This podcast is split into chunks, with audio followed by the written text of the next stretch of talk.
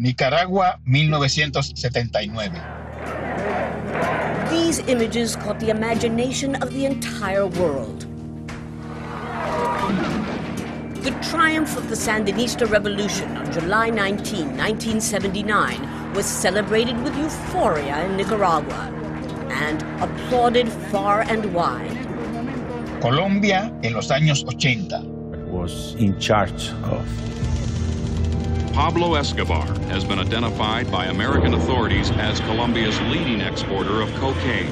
The Escobar family has reportedly amassed nearly $2 billion smuggling 1,100 pounds of refined cocaine into the United States every month. Chile, a finales de los 80 y mediados de los 90. Al aprobarse la Carta Fundamental en un plebiscito libre, secreto e informado, la voluntad soberana determinó para Chile un orden constitucional definido. Estos tres eventos, que marcaron de manera dramática las historias de estos países hermanos, tienen un elemento en común. De los tres fue testigo, en primera fila, desde puestos en la diplomacia estadounidense, nuestro invitado de hoy. Torres Cotay Entrevista recibe hoy la visita de Gabriel Guerra Mondragón, un veterano diplomático puertorriqueño que por años fue miembro del Servicio Extranjero de Estados Unidos, desde donde fungió como oficial a cargo, entre otros asuntos, de Nicaragua durante la Revolución Sandinista, Colombia durante el surgimiento de la figura de Pablo Escobar y embajador de Estados Unidos en Chile durante la delicada transición del país suramericano hacia la democracia. Sobre esos y otros temas conversamos a continuación.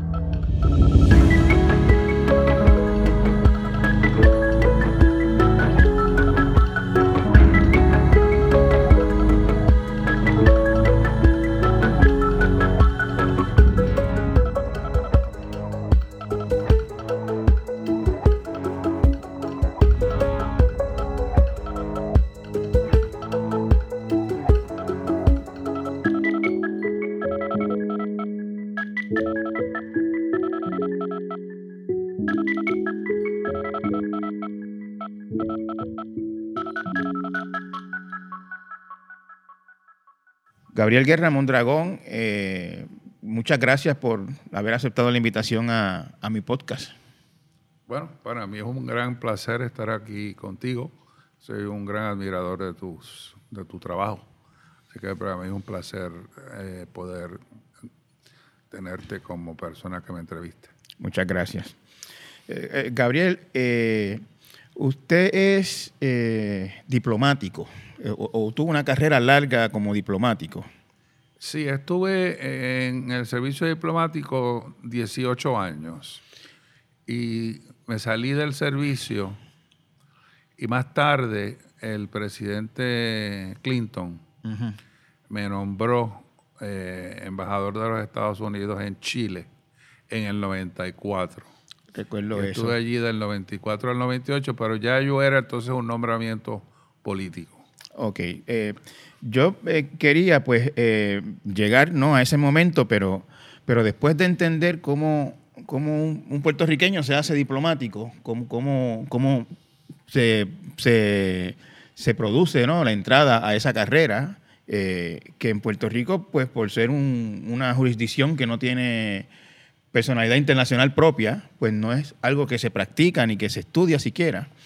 Eh, y, cómo, cómo, cómo, cómo, se llegó a eso, Gabriel? ¿Cómo, ¿Cómo usted llegó a eso? Bueno, yo creo que hay que empezar por, por mi familia. A mi familia siempre le gustaba la política.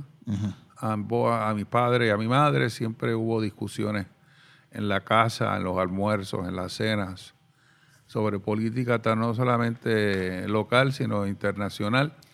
A mis padres les gustaba viajar mucho. Afortunadamente nos llevaban y siempre me gustó eh, conocer el mundo. Y durante mis estudios, estudié historia eh, como mi bachillerato, pero después me fui a estudiar una maestría de dos años a la Universidad de Johns Hopkins, en la Escuela de Relaciones Internacionales que ellos tienen. Eh, y ahí realmente desde el punto de vista académico es que tuve ya una preparación más profunda estudiando un año en Washington y otro año en Bolonia, en Italia. Después regresé aquí a estudiar leyes a la Universidad de Puerto Rico, pero realmente a mí no me interesaban las leyes. Es más, cuando estaba estudiando leyes aquí en Puerto Rico sabía dos cosas. Una, que no iba a ser abogado. Y segundo, que inmediatamente que revalidara, me iba de Puerto Rico. Eh, Gabriel me cuenta que cuando niño viajó mucho con sus padres. Eh, ¿Recuerda algún viaje en particular de la niñez que lo haya marcado especialmente? Bueno, el primer viaje realmente fue, fueron dos, yo diría. Uno fue cuando estaba estudiando en San Ignacio, eh, que fuimos un grupo de, de San Ignacio aquí a La Habana. ¿Así? que fue mi primer viaje fuera de Pre- Puerto ¿Pre Rico. o post revolución? Antes de la antes de la revolución, un año antes. Ok. Y ese fue mi primer viaje en avión, mi primer viaje afuera, a un lugar fuera de Puerto Rico. Eh, la Habana era, en aquel momento, pues, estaba en la cúspide de su, de su euforia. Eh, lo pasamos muy bien, éramos jóvenes, eh, con la música. y- La Habana de los 50 era la ciudad de los cines, teatros, restaurantes, hoteles de lujo, casinos, las carreras de caballos y de automóviles. D- Dicen que era como un Las Vegas eh, eh, latinoamericano o caribeño en aquel tiempo. Sí, era realmente un lugar muy divertido. Digo, nosotros fuimos allí a jugar eh, pelota, eh, pero obviamente en las noches no íbamos a disfrutar eh, la belleza de la ciudad y la música, el Copacabana, o sea, esa vida en la cual uno se acuerda de, de la Habana Vieja. Eh, y después fue, el otro que me impactó fue cuando la primera que fui a Nueva York con mi padre, entonces y mi madre, y ahí, ahí también me volví loco con la ciudad de Nueva York. Y de ahí en adelante, pues cuando después fuimos a Europa, la primera vez que fui a París, a Londres, a Madrid, Roma con ellos.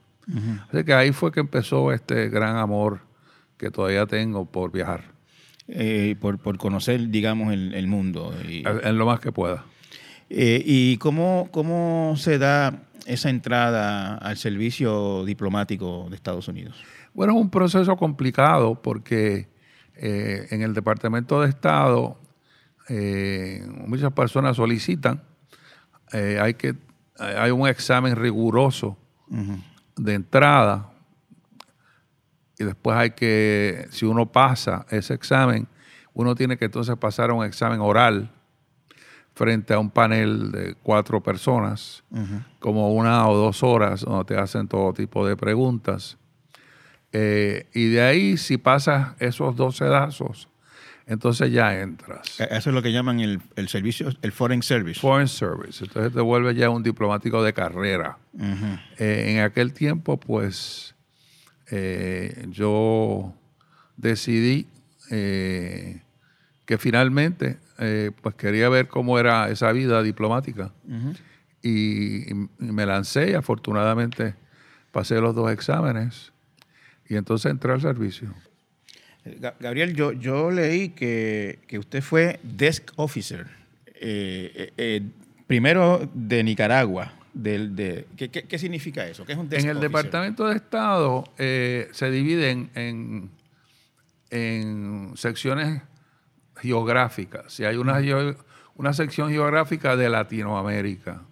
Y hay una persona dedicada a un país. Ok. Y en este caso, en mi primer trabajo fue Nicaragua. Tú- tú- usted estaba dedicado a Nicaragua en Washington. Sí, o sea, toda persona en el, en el en estado, en el gobierno americano o en el Departamento de Estado que querían saber algo de Nicaragua, yo era el que tenía que saber todas las preguntas. O sea, eh, yo, yo lo que vi, eh, su trabajo eh, como desk officer de Nicaragua fue en, en el 77. Sí, Eh, eso, los sandinistas ya estaban básicamente marchando hacia Managua. De todo se vale para contener al ejército somocista. Un desvencijado camión, los adoquines de las maltrechas calles, zanjas y botes o una maraña de púas. La cuenta regresiva se ha iniciado. así es. Y eso fue lo que lo hizo interesante para mí, porque primero eh, los sandinistas ya estaban eh, haciendo mucho ruido y con una gran posibilidad de éxito de llegar al poder. Y segundo, que lo hizo aún más importante, eh, el decano de los embajadores en Washington, que quiere decir el, el embajador que lleva más tiempo eh, en Washington como embajador, era un señor que se llama Sevilla Sacasa y era de las, de las familias viejas de Nicaragua.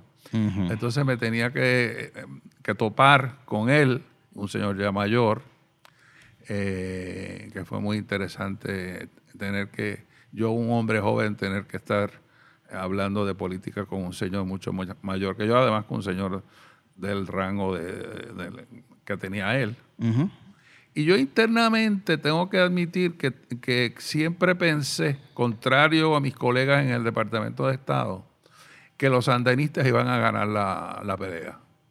Porque en el, dentro del Departamento de Estado, en el- dentro de la sección de Latinoamérica, obviamente eran grandes opositores de, de los sandinistas.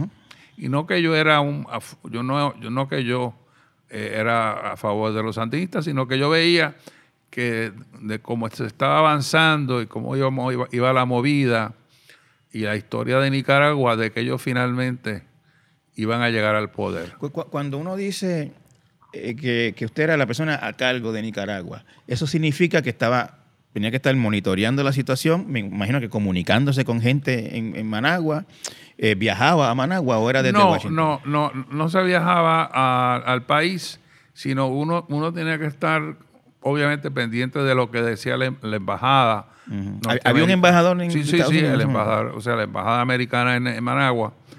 Y, y reuniéndose con personas eh, acá en Estados Unidos, expertos en el tema, con los diferentes think tanks que hay, que hay algunos que se especializan exclusivamente en Latinoamérica, y tener la opinión que ellos eh, estaban dando sobre el tema. Eh, habían unos que estaban a favor, otros que estaban en contra. Eh, y eso fue interesante para mí porque me tuve que ir en contra de la mayoría de los de mis jefes que pensaban contrario a lo que yo pensaba. O sea, tú- usted pensaba, me, me dijo hace un momento, que los sandinistas definitivamente iban a ganar, la revolución sandinista iba a triunfar. Eso es lo que yo pensaba. Y, y eso no, lo- no lo pensaba porque simpatizara con los sandinistas, sino No. porque lo veía como una realidad. Como una realidad.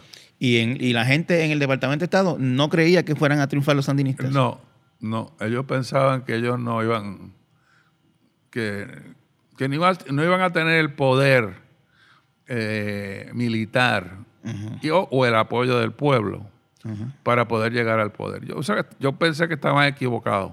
Eh, En, en esa guerra, eh, eh, Gabriel, Estados Unidos no era sencillamente, simplemente un observador, estaba alando para un lado, ¿no? Ah, definitivamente, Estados Unidos estaba totalmente en contra de los sandinistas, pero tampoco se podía hacer mucho al respecto desde el punto de vista norteamericano del- de Estados Unidos. Estoy seguro que tienen que haber habido eh, maniobras internas del gobierno americano en Nicaragua al, al respecto con, con el gobierno actual, que sé que las había, pero era ya muy difícil. Yo pensaba que eh, el- la dictadura de los Somoza en Nicaragua ya, y además era curioso porque el, el- el- decano era, era primo hermano del presidente en aquel tiempo. Eh, Sacasa. Sí. Sacasa era primo hermano de, Somoza. Sevilla Sacasa era primo hermano de, de Somoza. Ok. Eran de esas familias tradicionales nicaragüenses que habrían, qué sé yo, 10, 15 familias Claro. que en esencia manejaban el país. Pero fue interesante porque me, me- me ofreció la oportunidad de, de yo expresarme y expresarme contrario a mis jefes. Eh, cosa que también me, eh, como joven eh, me, me trajo enemistades y raña y riña y, y celos. Victorious Sandinista rebels marched into Nicaragua's capital city of Managua today. They met only small pockets of resistance, isolated bands of National Guardsmen they quickly overran. The rebels broadcast orders for National Guard holdouts to turn in their arms. And they raided former President Somoza's command bunker. Eh, eh, En el momento en que, en que cayó Managua, en que la revolución sandinista triunfó, eh, ¿estabas todavía en ese puesto? Sí, sí. ¿Y, y- y cuál fue la... ¿Qué hizo Estados Unidos o qué hizo Washington? Bueno, Washington estaba totalmente en histeria eh, porque eh, veían esto como una secuencia de una segunda Cuba en Latinoamérica eh, y, y realmente no sabían qué hacer al respecto. Eh, buscar apoyo, que lo tuvieron, pero poco tiempo después yo dejé ese puesto.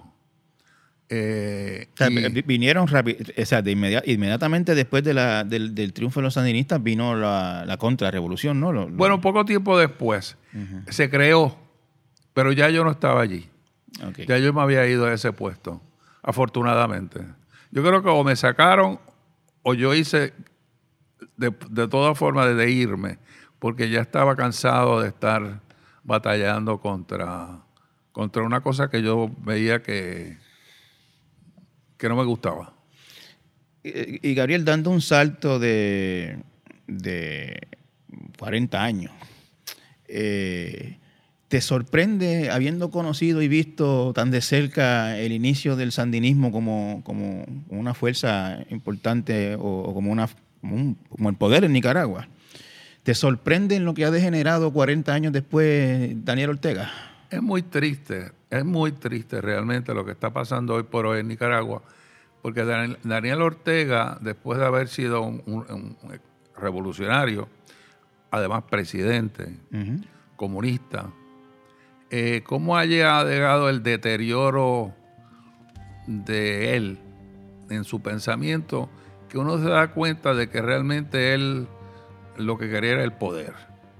Eh, y cuando se dio cuenta de que para poder mantenerse en el poder tenía que irse a la derecha eh, y hacerse amigo del, sector privado y de los grandes intereses nicaragüenses, eh, lo hizo. Además, ella- él está casado con esta mujer muy controversial, eh, Esther Murillo, eh, que en esencia ella es la que maneja el país. Ella es la- la- el poder detrás del trono. Es una mujer muy controversial, muy ambiciosa, y hoy por hoy es la que manda.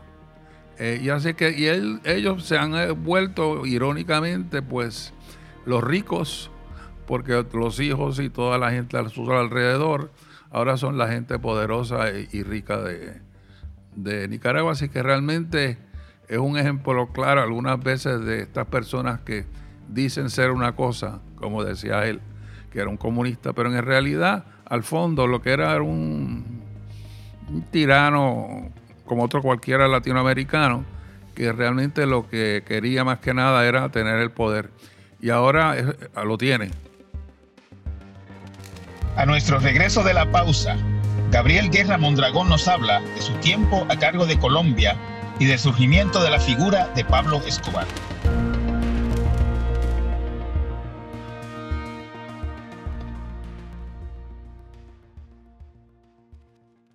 Infórmate con hechos y análisis todo el año. Únete a la comunidad de El Nuevo Día. Visita suscripciones.elnuevodía.com. Siempre he asegurado que mi dinero no tiene vínculos con el narcotráfico. ¿De dónde surgió entonces su dinero? Su fabuloso sum- eh, capital. En Antioquia todos conocen las inversiones en el campo de la industria, en el campo de la ganadería y en el campo de la construcción. El señor ministro de Justicia me acusó a mí en forma injusta y yo lo he denunciado penalmente porque ha incurrido en el delito de calumnia que el Código Penal colombiano castiga de uno a cuatro años de prisión. Gabriel, eh, en el 83 eh, fuiste eh, del Senado, el mismo puesto, desk officer en Colom- para Colombia.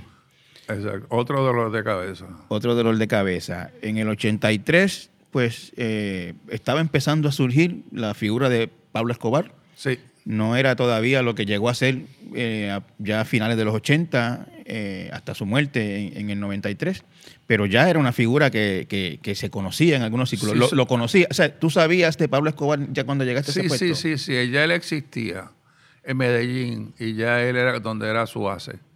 Eh, pero no era una figura todavía no lo, importante, pero local. Claro. e- era el comienzo de su ascendencia como un gran eh, jefe del narcotráfico, eh, que se volvió como uno de los principales en el mundo. Pero mi, mi pregunta es si desde ese 83 que tú llegaste a ese puesto estaba en el radar de alguna manera. Ah, definitivamente, porque él ya controlaba Medellín Ok. eh, para aquel tiempo. Y, y te pregunto, como, como diplomático, como, como encargado de Colombia en, en- en el Departamento de Estado, ¿pensabas o, o tenías idea de lo, que, de lo que iba a llegar a ser Pablo Escobar? Realmente, sí y no. Eh, lo que el- lo- ahí fue que empezó el solo- eh, porque el- los colombianos astutamente fueron los que se inven- inventaron hacer la cocaína. Eh, porque la cocaína no existía antes. Eh, ellos, le- como quien dice, la industrializaron, la masificaron. bueno, pero no solamente eso, eso- digo, obviamente había químicos que sabían hacer cocaína, pero nadie la había hecho con el motivo de, de una comercialización eh, A, a- productiva. a gran escala. sí, a ¿no? gran escala. Y ellos fueron a mérito de ellos porque la, la- la coca no se produce en Colombia. La coca proviene de, de Bolivia y de Perú. Pero ellos tuvieron la astucia de, de crear la cocaína y ahí empezaba, como ya se había creado el, en aquel tiempo el, la marihuana como, un- como principal producto eh, internacional del narcotráfico, eh, realmente eh, la atención estaba puesta en la marihuana en aquel tiempo y, y su tráfico que sí había a través de Colombia, pero a través de México. Entonces México siempre se vuelve el puente importante para la entrada de la droga a Estados Unidos, que es el mercado principal de la droga. Eh, y poco a poco eh, tuvieron la astucia de, de empezar el manejo y la comercialización y la, y la venta, eh, introducir la cocaína al mundo. Eh, y sobre todo, pues empezó obviamente en Estados Unidos. Claro. En aquel tiempo ya estábamos en la década de los 80. Eh, y ahí empezó la lucha eh, interna contra el narcotráfico, también la presencia mucho más dura del gobierno norteamericano a través de la DEA y mucho dinero que se, se iba a, a- a la lucha contra el narcotráfico y también tratar de, de, eh, convencer al, al campesino eh, que estaba en ese mundo a convencer a que se fueran a hacer, qué sé yo, a hacer lechuga o los tomates o, o plátano. Eh, pero ese programa no funcionó. Eh, fu- fu- fueron realmente para mí uno de los momentos más frustrantes de, de mi carrera política o- o diplomática, porque yo no le veía, yo no le veía fin a esto. Porque entonces también había el problema de cuando la erradi- erradicación eh, de, de la, de la cocaína, cuando ya ellos sí empezaron a producir cocaína en Colombia. Eh, entonces era el problema de los químicos que se usaban para, para erradicar la, eh, la producción de la cocaína. Se volvió todo un, un tema ya a nivel internacional. Police also found and disarmed 40 pound bombs at two of the country's biggest radio stations. And just outside Medellin, the estates of another Colombian senator and a leading industrialist were burned to the ground.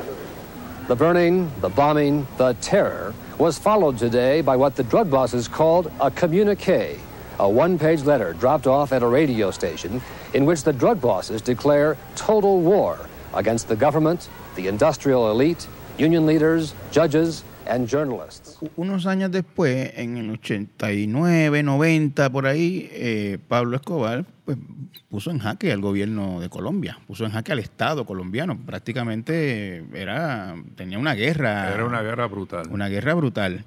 Eh, en ese tiempo, yo sé que tú estuviste después en, encargado más de Centroamérica que de, Colombia, pero, cuando viste a lo que llegó a Pablo Escobar, eh, ¿hubo algo que tú hubieras hecho una advertencia que no se escuchó? ¿Cómo, era, qué, se pensaba en, Washington de Pablo Escobar en ese tiempo en que, que tú estabas allí? Bueno, cuando, o sea, ya cuando él llegó al nivel que llegó, ya yo no estaba de, desk officer de Colombia. Eh, pero ya es que, es que realmente este tema, y sigue siendo un tema eh, con, toda la ayuda militar, millonaria que ha habido contra la lucha de la cocaína, eh, sigue siendo un Colombia un gran un gran productor de la cocaína después de todos estos años, hoy. Claro. Eh, y el problema no se ha terminado, eso está conjuntamente con todo el tema de la guerra civil eh, ya interna entre el gobierno y los grupos de izquierda en Colombia y, todos, los, todos los temas que se ha tratado de, de llegar a, un, a, un, tratado de paz con los grupos izquierdistas, que lo hizo el presidente Santos, pero también había la oposición de los que no lo querían. O sea, Colombia sigue siendo un problema muy serio que no se ha resuelto y los mismos problemas que existen, digo, se ha mermado porque ahora Colombia es un, país mucho más tranquilo, pero desde el punto de vista de la producción de la cocaína y el problema de la producción de la cocaína, eh, Colombia sigue siendo uno de los grandes productores. Y el gran consumidor siguen siendo los países del occidente, tanto Europa como Estados Unidos. Sí, en el 83 también, obviamente, había eh, eh, el problema de las guerrillas, ¿no? De la, de la FARC y del otro grupo, el, el, el, el ELN. Eh, también eran, también eran parte del cóctel colombiano. Sí, sí, ese es el problema, que siempre había esta conjunción de ambos, de los, los, guerrilleros por un lado y, los productores por otro, que se protegían el uno y al otro. Claro. Eh, y más o menos estaban en la misma zona eh, de, eh, en la zona sur de, Colombia, cerquita ya, de, las Amazonas. Eh, y en algunas partes en el norte de, Colombia. Eh, y mientras estaban esos dos juntos, pues era muy difícil para el gobierno colombiano poderlos controlar, aún con la ayuda masiva de billones de dólares que iba de Estados Unidos a Colombia y que sigue entrando a Colombia. Eh, porque Colombia después de, yo creo que después de Egipto, Israel, después de Egipto, yo creo que es el país que más recibe fondos federales para la lucha contra el, narcotráfico. Pero sigue siendo un problema actual. No, no el, presidente Duque es un problema que está ahí y Estados Unidos eh, no sabe tampoco qué hacer porque obviamente eh, pues la, el, el, atractivo de la cocaína continúa. Y la, y hay muchas personas que todavía les gusta eh, la cocaína. Después de la pausa, Gabriel Guerra Mondragón nos habla de su experiencia en Chile, de cómo ve el futuro inmediato de Estados Unidos y también el de Puerto Rico. Infórmate con hechos y análisis todo el año. Únete a la comunidad de El Nuevo Día. Visita suscripciones.elnuevodía.com.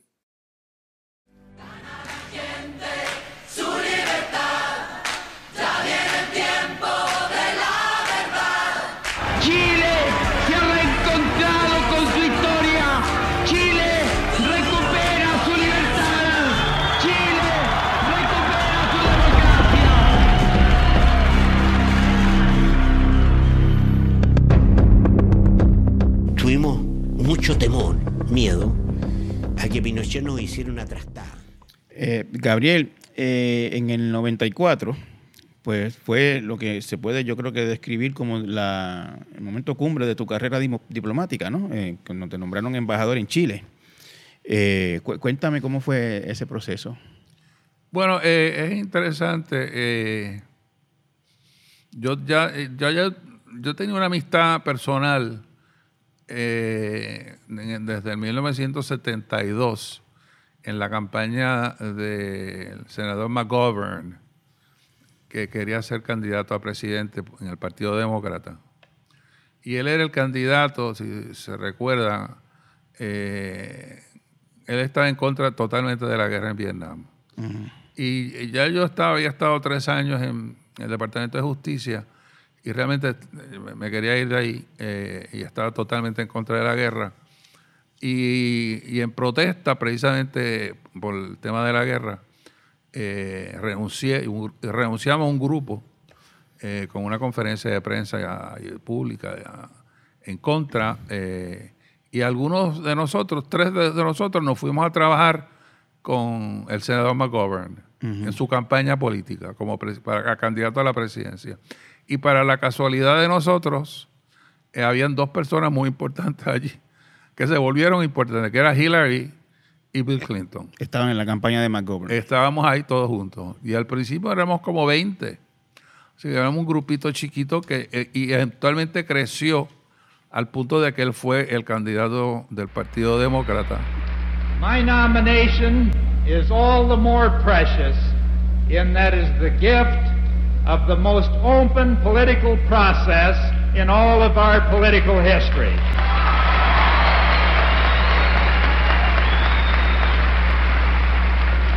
It is the sweet harvest of the work of tens of thousands of tireless volunteers, young and old alike, literally funded by hundreds of thousands of small contributors in every part of this nation. pero obviamente perdimos contra Nixon. Y ahí comenzó la relación personal mía con ellos y viceversa. Y mient- y mientras, entonces cuando se perdieron las elecciones eh, en el 72, eh, ellos obviamente se casaron, se fueron a Arkansas y ahí comenzó la vida política de ellos. Él fue, él fue gobernador del Kansas desde Varias 80, veces. creo, ¿no? Él fue varias veces. Fue- primero ganó y después perdió y después ganó otra vez. Pero estuvo vari- fue gobernador varias veces. En aquel tiempo la, la gobernadura eran de dos años nada más. Después se volvieron cuatro. Pero durante todos esos años siempre nos veíamos en un grupo, el grupo de McGovern, en Washington. Y cuando él na- naturalmente se lanza a la presidencia, eh, pues todos nos fuimos inmediatamente detrás de él a, a apoyarlo y, y así lo hicimos.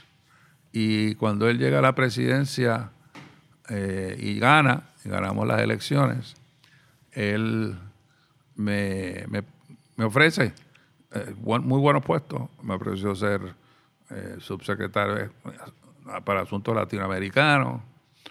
Eh, Hillary quería que yo fuera jefe de protocolo.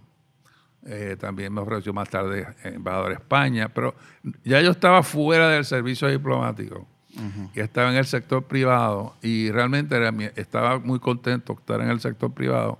Por primera vez estaba haciendo algo de dinero y no me interesaba ninguno de esos puestos que me ofreció. Así que no, no, no los acepté. Pero dos años después, eh, cuando estaba NAFTA, eh, que ya se había creado, se había invitado a Chile a que fuera el cuarto miembro. Y entonces ya el presidente quería enviar a, a Chile a un amigo, porque ya, ya era presidente. NAFTA se pasó bajo Bush. Eh, y él envió a un amigo a México y a Canadá y quería enviar, enviar una, una eh, un mensaje de que iba a enviar un amigo a Chile. Y entonces ya me ofreció ser embajador a Chile y ahí ya yo veía un, un objeto especial, eh, un motivo especial que era que Chile entrara al NAFTA. Había un algo especial. Un, Y- un- un objetivo específico. Exacto, que era lo, lo que yo quería eh, para aceptarlo. Y entonces lo acepté. Eh, y ya yo había estado en Chile antes, bajo cuando estaba en el, pre- precisamente en este National Democratic Institute de- de- con el Partido Demócrata, porque ahí, por ejemplo, Estados Unidos dio dinero al movimiento en Chile en, antes del, del plebiscito del 88 contra Pinochet, donde era Pinochet sí o no. 89 creo que fue ese plebiscito. 88. 88. Eh, y a un grupo, se formó un grupo de cinco países, Estados Unidos siendo uno de ellos, y nombraron a una persona joven y yo era el de Estados Unidos. Y nos tocaba ir a Chile una vez al mes, quedarnos en Chile, hablar con la oposición chilena para convencerlos que tenían que unirse, porque si no se unían ganaba Pinochet. Y fue muy difícil porque algunas veces había más peleas entre el Partido Comunista y el Partido Socialista chileno que, entre, que, que se odiaban igual que odiaban a Pinochet. Así que nos tocaba convencerlos que era para ganar había que unirse. Cosa que afortunadamente yo me siento muy orgulloso de ese, de ese momento en mi vida de- del partido desde el punto de vista diplomático. Pues ahí estuvimos como un año Donde yo iba a Chile con mucha frecuencia, una vez al mes. Nos quedamos dos semanas. Eh, y afortunadamente se ganó el plebiscito. Reconozco y acepto el veredicto mayoritario expresado en el día de ayer por la ciudadanía. Respetaré y haré respetar este resultado en consonancia con mi norma de conducta invariable como jefe del Estado. eh, regresa la democracia a Chile. Y entonces ya el presidente Clinton me dijo, mira, o sea, yo quiero enviar a un amigo, además tú sabes de Chile, porque toda esa gente con quien tú tuviste que bregar en la oposición, ahora están en el poder. Así que con más razón. eh, además, a nivel personal, yo estaba muy enamorado de una mexicana que no se quería casar conmigo. Yo dije, bueno, aprovecho y le digo a ella, eh, o te casas conmigo o, o me voy solo. Eh, y ella pues dijo que sí. Entonces, pues nos casamos y nos fuimos.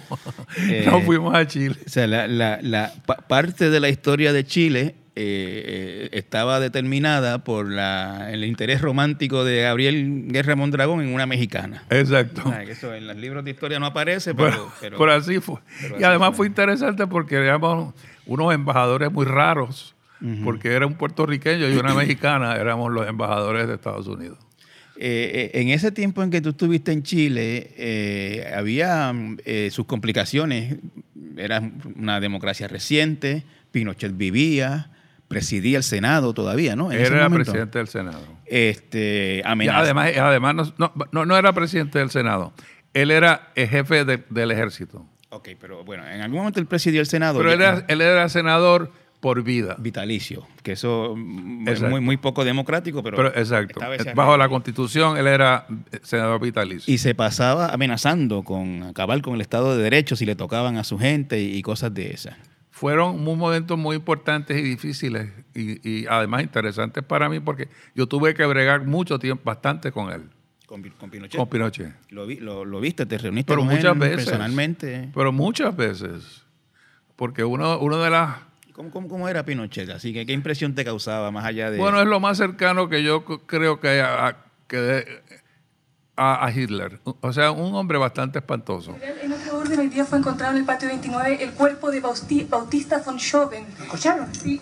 ¿Qué le parece a usted esos hallazgos de esos cadáveres en el patio 29? Presa, felicito no buscaban el cadáver. ¿Pero a usted le parece que en Chile aún podría ser general? ¿Podría usted seguir insistiendo que en Chile no hubo detenidos desaparecidos después de encontrar estos cadáveres? Yo no, señorita, le vuelvo a decir, hago todo lo que le he dicho. Hubo una guerra irregular que fue muy bien planeada por la KGB, ahora puede salir. Este país, fíjese que hace 18 años hizo lo que hicieron ahora allá en Rusia. Hizo el país nuestro, hizo lo que hicieron allá. ¿Pero qué le parece que se hayan encontrado incluso en una sola tumba dos cadáveres, por ejemplo? En una sola tumba dos cadáveres enterrados. Pero su economía más grande. Eh, y era, era poco, muy poco culto. Bastante, no era, no era nada, nada culto. Pero di- dicen que él era y que un lector de historia y cosas No, no, no, no, no, no, no. Él no era ningún lector de historia. Él era un hombre muy sagaz, muy, muy buen político.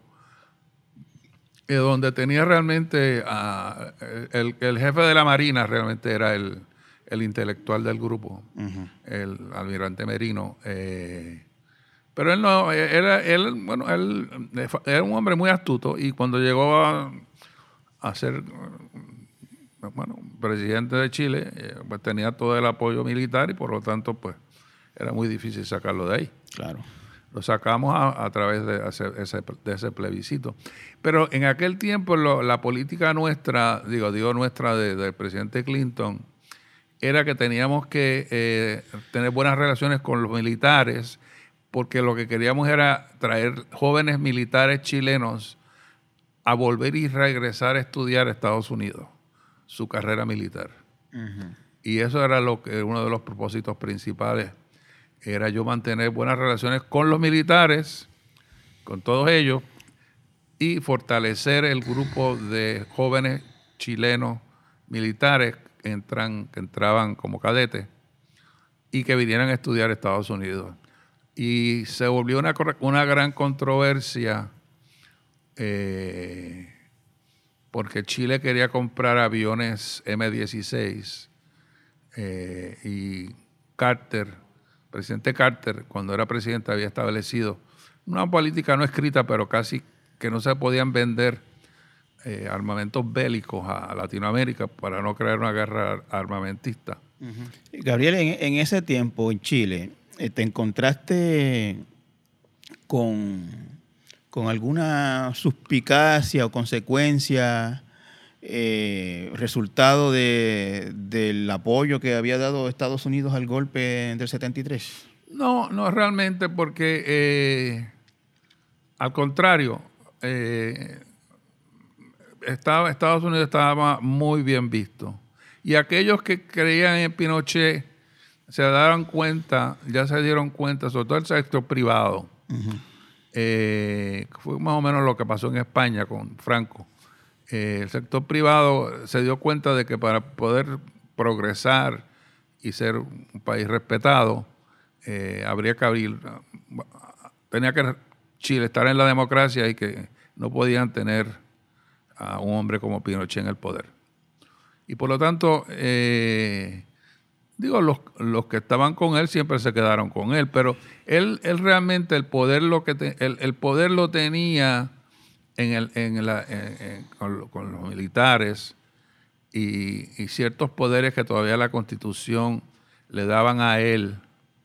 Pero poco a poco se fueron disminuyendo esos poderes porque se fueron enmendando la constitución y por lo tanto empezaron a, per- a perder eh, fuerza. Sí, pero lo, lo que yo te preguntaba era si, si no te encontraste con protestas, con gente que te boicoteara o por el estilo, porque Estados Unidos había apoyado la- el golpe de Estado. nunca. Nu- Nunca te, nunca te pasó nada. Tuvimos una excelente... yo- lo que, una de las cosas que quizás eh, hicimos, tanto mi ex como yo, es que yo abrimos nosotros, abrimos la embajada. Allí se invitó a todos, de derecha a izquierda. Eh, la- la embajada americana había estado cerrada por, por muchas razones, por una de ellas que el, el embajador anterior a mí pues no, no le gustaban las fiestas, era un hombre muy tímido, no le gustaba la, la- la prensa. Y yo quise hacer todo lo contrario, hablar a la prensa constantemente, eh, abrir la embajada, se invitaba, habíamos, teníamos grandes fiestas y, y allí estaba todo el mundo, eh, desde los comunistas hasta la- los derechistas. Eh, y eso creo yo que hizo eh, que no es por nada, pero creo que hicimos una buena labor eh, durante esos cuatro años de que tuvimos una excelente relación con el gobierno. Eh, hasta el presidente, hasta Pinochet vino a una recepción a la residencia. Porque entonces lo que nosotros con el ministro de Defensa, lo que queríamos era traer a altos militares a Chile como el, chairman of the chief of staff, el de la Marina, el de la Fuerza Aérea, para fomentar otra vez la buena relación con los militares, pero no con ellos, sino con los jóvenes. Con los más, y eso lo hicimos. Así que vinieron muchos militares. Y cuando vino el, el chairman of the Chief of Staff, Chalikashvili, hicimos una gran fiesta en la residencia y para sorpresa nuestra, porque no sabíamos si él iba a venir o no, pero él vino, el, eh, Pinochet. Y eso fue un... Yo pregunté, ¿cuándo fue usted la...? Había, había una fiesta pero una gran fiesta. y ¿eh? aparece Pinochet. Eh, ¿Y, y cómo se, qué, qué- pasó en el ambiente de la fiesta? Bueno, pues no? allí entró, imagínense, entró ese señor, hubo un silencio, pero después nos, re- no- digo, nos reunimos a- alrededor O sea, de se- él. Se, se podía prever que si hay, qué sé yo, 200, 300 chilenos reunidos, eh, algunos de ellos habrían perdido a alguien durante la dictadura. Definitivamente. Y, y entra Pinochet allí y, Pero no, todo, todo fue muy todo fue muy amable, fue una, una, una gran recepción. Qué curioso. Fue, fue una gran recepción, salió en la, toda la, en la prensa. Eh, yo le pregunté al presidente, bueno, ¿y cuándo fue usted la- la última vez que usted... Yo no le llamaba presidente, yo le llamaba general. Eh, nunca le quería dar ese, ese puesto de presidente. General, ¿cuándo fue usted la última vez que usted llegó, vino aquí a la residencia? Él dijo, el, nunca lo olvidaré, el 3 de mayo del 73. O sea, un- unos meses antes del, del go- del golpe. Porque él nunca había estado en la residencia en todos esos años. nunca fue a la residencia del diplomático. No. Él, esta fue la primera vez que él vino a la residencia. The peaceful transfer of power, the cornerstone of American democracy, seemed a highly abstract concept today. As Trump supporters clashed with police as they tried and succeeded to storm the Congress, where America's elected leaders had gathered to certify the election victory of Joe Biden. Gabriel, eh, Estados Unidos está atravesando en este momento una situación muy complicada en términos de la de su, incluso de su sistema democrático, con todo lo grave que eso pueda sonar. Eh, el anterior presidente trató de robarse las elecciones a plena luz del día, trató de impedir la transición, eh, está eh, todavía con el discurso de que le robaron las elecciones, eh, a menos que algo le pase en términos de salud o legalmente eh, va a ser candidato del Partido Republicano.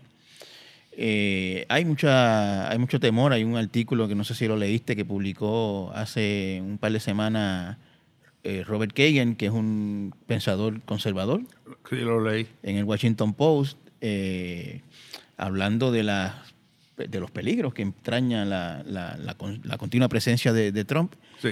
¿Cómo ves eh, el futuro de Estados Unidos? ¿Qué, qué, qué tú crees que va a pasar? Bueno, yo es es una, es eh, una muy buena pregunta y, y- y es, y es altamente preocupante porque la figura de, de- de Trump sigue siendo muy poderosa. Él, en esencia, se ha apoderado del Partido Republicano. Él quiere ser otra vez presidente.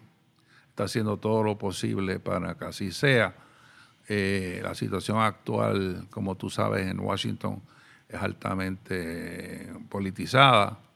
Eh, tenemos un control del Congreso, pero es muy leve, o sea, estamos 50-50 en el Senado, con siete diputados de mayoría. estamos, me hablas a nivel de, de demócrata, porque tú eres De los demócrata. demo- obviamente, de demócrata. Eh, yo soy demócrata toda, la- toda mi vida. Eh, y. Pero, yo- o sea, yo. Vamos a ver, porque hay dos medidas ahora que están muy en, en- en la prensa, que son estas dos medidas que están en el Congreso.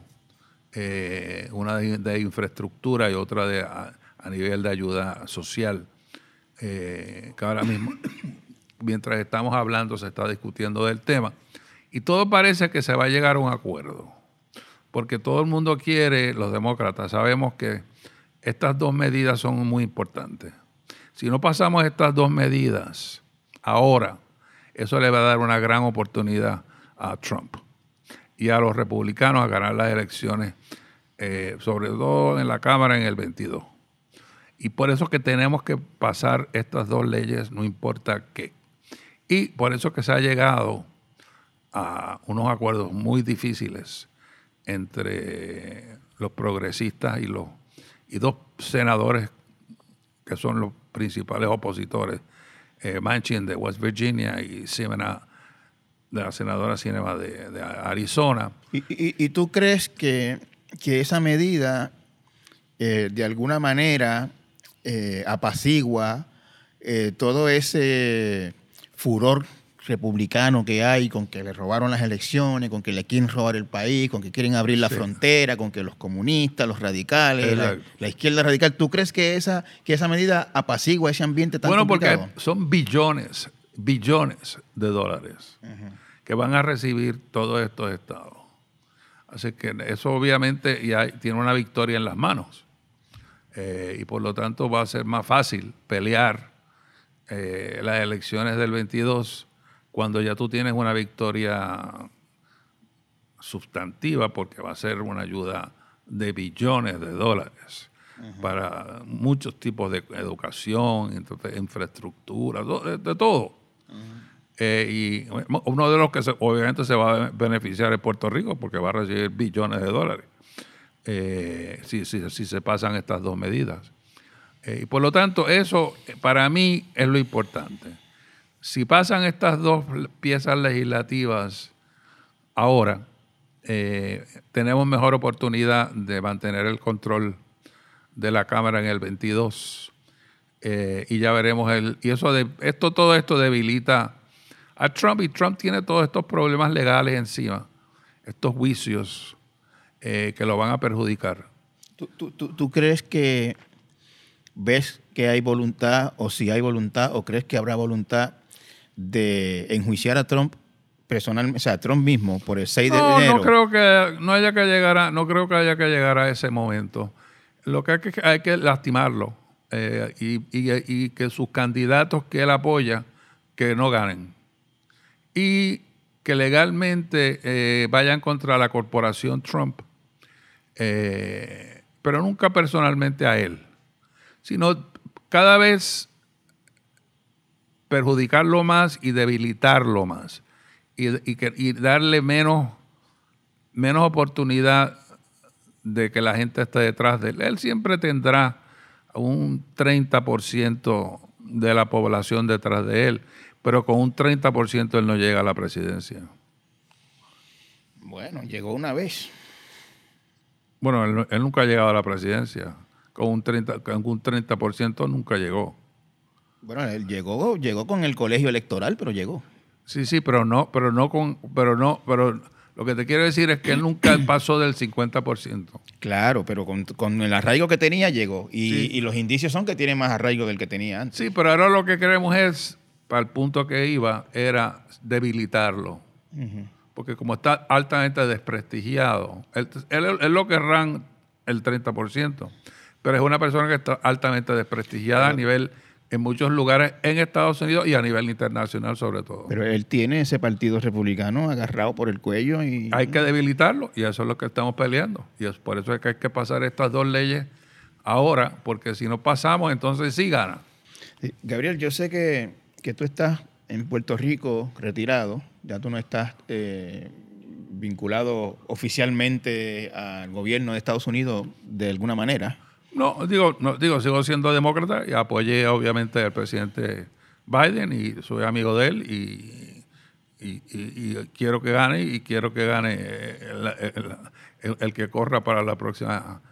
Pero no, digo, no, no estoy retirado porque sigo muy atado al Partido O Demócrata. sea, a, lo- a lo que iba, o sea, ya, ya quiero cambiar de tema de, de Washington, quiero rapidito, ya terminando esta charla, hablar un poquito de, de Puerto Rico. Sí. Eh, eh, sí, o sea, a, a eso iba. Tú estás retirado, pero sigues con tus contactos, sigues hablando con gente, te siguen llamando, sigues tú llamando, etc. Ah, definitivamente. Eh, sobre todo allá. ¿Hay algo que vaya a pasar con Puerto Rico en Washington? Hay dos proyectos de estatus. Ahí no va a pasar nada. No va a pasar nada. Nada. Esto se va a hacer igual. Yo estuve 50 años fuera de Puerto Rico y yo llegué y esto es igual. Las peleas son igual. Aquí no ha pasado nada. Ni creo que va a pasar nada. Creo que esto se va a quedar igual. O sea, ¿tú, tú crees que estamos sentenciados a ser colonia forever? Mientras mucha gente apoye a que Puerto Rico sea una colonia. Bueno, pero la- el último plebiscito, la estadidad sacó 53%. Sí, pero eh, a Puerto Rico para que sea Estado tiene que sacar un 80 por un, sobre un 80% de eso no va, no, aquí no va a ocurrir. Y Estados Unidos, los republicanos no quieren a Puerto Rico. No le conviene. Así que eh, los republicanos jamás van a votar a Puerto Rico por ser, un Estado. Y, y esas eh, versiones que se oyen a veces por ahí y que se llevan años oyéndose, de que si Estados Unidos quiere soltarnos un poco, que si libre asociación, que si aquello, que si lo otro, ¿tú, tú ves algo de eso? Tampoco. No, yo no veo nada de eso. Puerto Rico, eh, Puerto Rico se- seguirá siendo parte de Estados Unidos. Esa es mi opinión. eh, será. eh, antes yo le decía que era una colonia perfumada. Ahora ya no es perfumada, ya es abiertamente colonia, porque ya la Corte Suprema lo ha dicho. Y creo que continuará siendo así. Yo no, creo- yo no veo absolutamente ningún cambio. Y estás diciéndolo con el mismo convencimiento con que le decías a tus compañeros en el 77, los sandinistas van a ganar. Así es. Bueno, gracias Gabriel, encantado de, de nada, encantado. de, encantado de haber charlado contigo. Encantado, encantado.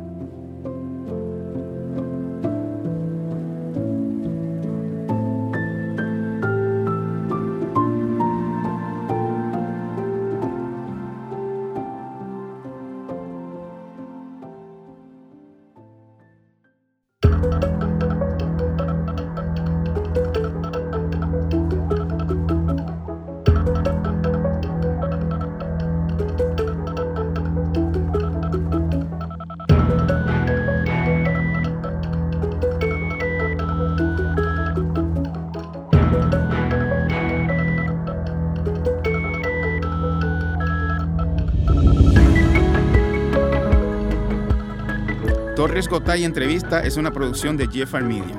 Puedes conseguirlo en elnuevodia.com o en tu plataforma favorita de podcast.